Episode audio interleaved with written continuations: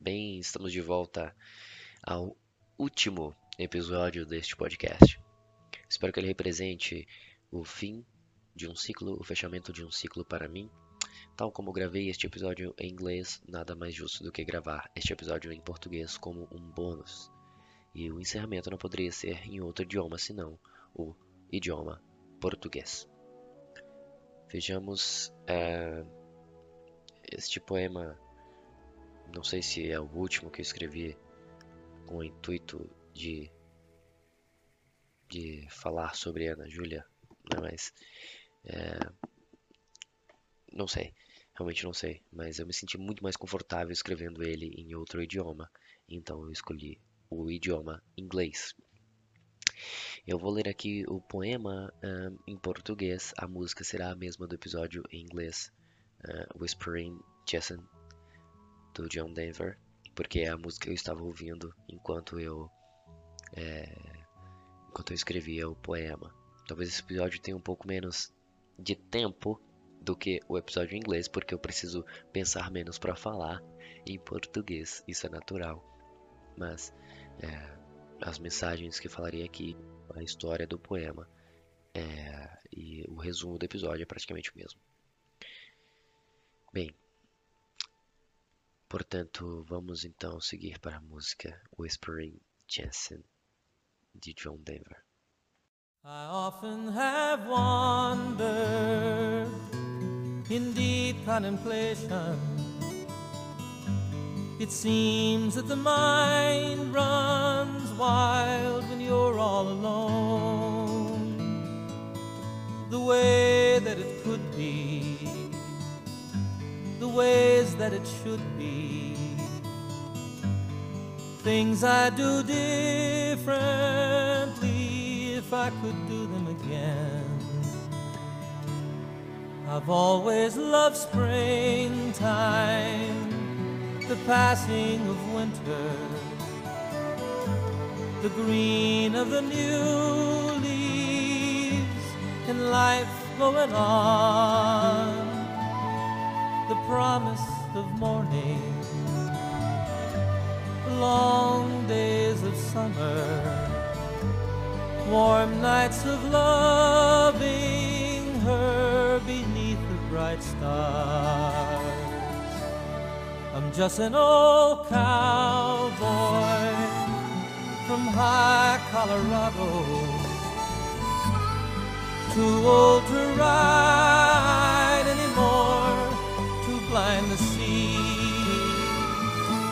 I sleep in the city now, away from my mountains, away from the cabin we always called home.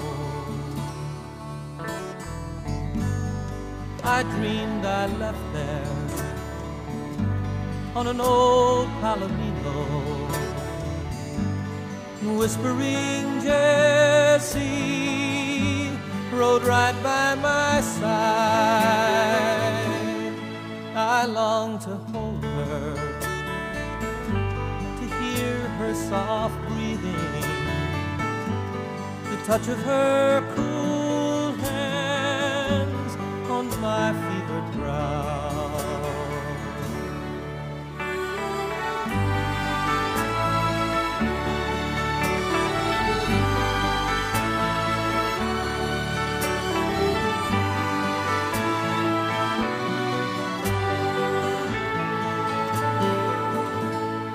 Whispering Jessie still rides in the mountains, still sings in the canyon, still lives in my heart.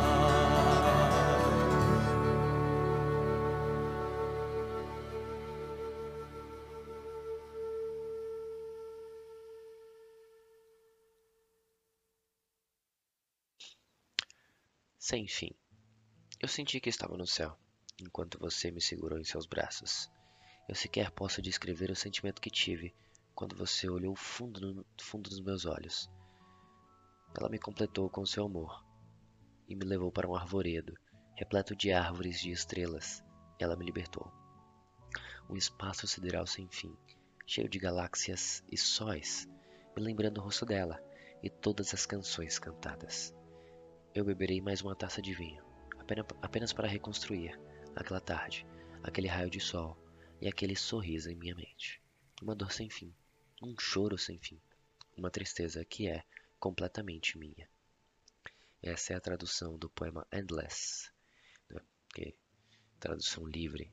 Mas o primeiro verso conta os meus sentimentos enquanto eu estava apaixonado, enquanto eu estava amando de verdade. Foi um tempo perfeito, tempo feliz e continua sendo maravilhoso em minha memória. Não tenho nada de mal para dizer sobre o tempo em que eu vivi um amor, nada mesmo. É, e esse sentimento que eu falo não pode ser nem descrito em palavras. Falo também sobre os olhos. E, bom, eu sempre amei os olhos dela, então, normal. Aquele costumava falar que era olhos de mel, né?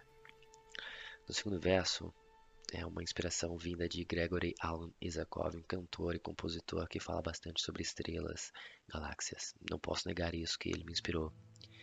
E nos meus poemas em português eu estou acostumado a falar sobre esses temas, né? Galáxias, espaço sideral e o nosso universo divino. Né? E essas, essa metáfora, é que árvore de estrelas, é, comprova isso por si só. E ela realmente me libertou de uma própria concepção que eu tinha, uma concepção errada de amar e ser amado. E novamente, é, o espaço sideral, eu cito no terceiro verso. Eu sempre disse que os olhos dela eram como estrelas. É, se assim eram, então sua, o seu rosto era uma galáxia com as estrelas mais bonitas que uma galáxia poderia ter, de fato. E quando eu falo sobre as músicas, é, eu estou me referindo às músicas que ela normalmente cantava pra gente, entre aspas, como Madagascar e Avião. E no quarto verso, uma outra metáfora, porque eu nem estava, eu sequer estava bebendo um vinho enquanto eu escrevi aquilo, mas, no entanto, um mês depois em que ela terminou comigo, eu de fato partilhei de uma taça de vinho e me lembrei do sorriso dela, daquele maravilhoso sorriso que parecia ser ah, o perfeito reflexo de, de uma calmaria de um oceano dorminhoco. Essa referência eu tirei de uma música de John Denver que fala bastante sobre essa calmaria que eu sentia. E no último verso fala sobre os sentimentos que eu tive quando eu me lembrei dela. Na verdade, foi 50% tristeza e 50% felicidade, né? mas eu falo especificamente da tristeza ali. Triste pelo fim, pela solidão que eu sentia, que na verdade estou sentindo, e também por não ser o que ela esperou que eu fosse. Na verdade, triste por carregar uma culpa que não é minha, que não é dela, uma culpa que não existe. Feliz pela felicidade dela sem mim, pela, pela, pela forma em que nós terminamos, pacificamente, e pelas minhas tentativas de ser uma pessoa melhor do que uma pessoa melhor depois dela do que eu era antes dela, porque ela literalmente me mudou. Então essa é a pequena história, não história, do meu primeiro poema em outra em outro idioma. Nada como um, os versos de Alceu Valença ou, sei lá, algum outro grande poeta brasileiro, mas bonito à minha maneira. É, a mio generis, se é que isso existe. Mas obrigado a todos que ouviram, ou seja, eu mesmo. é, e este foi o último episódio deste podcast, que servirá apenas como uma forma de recordação e de lembrança daqui para frente.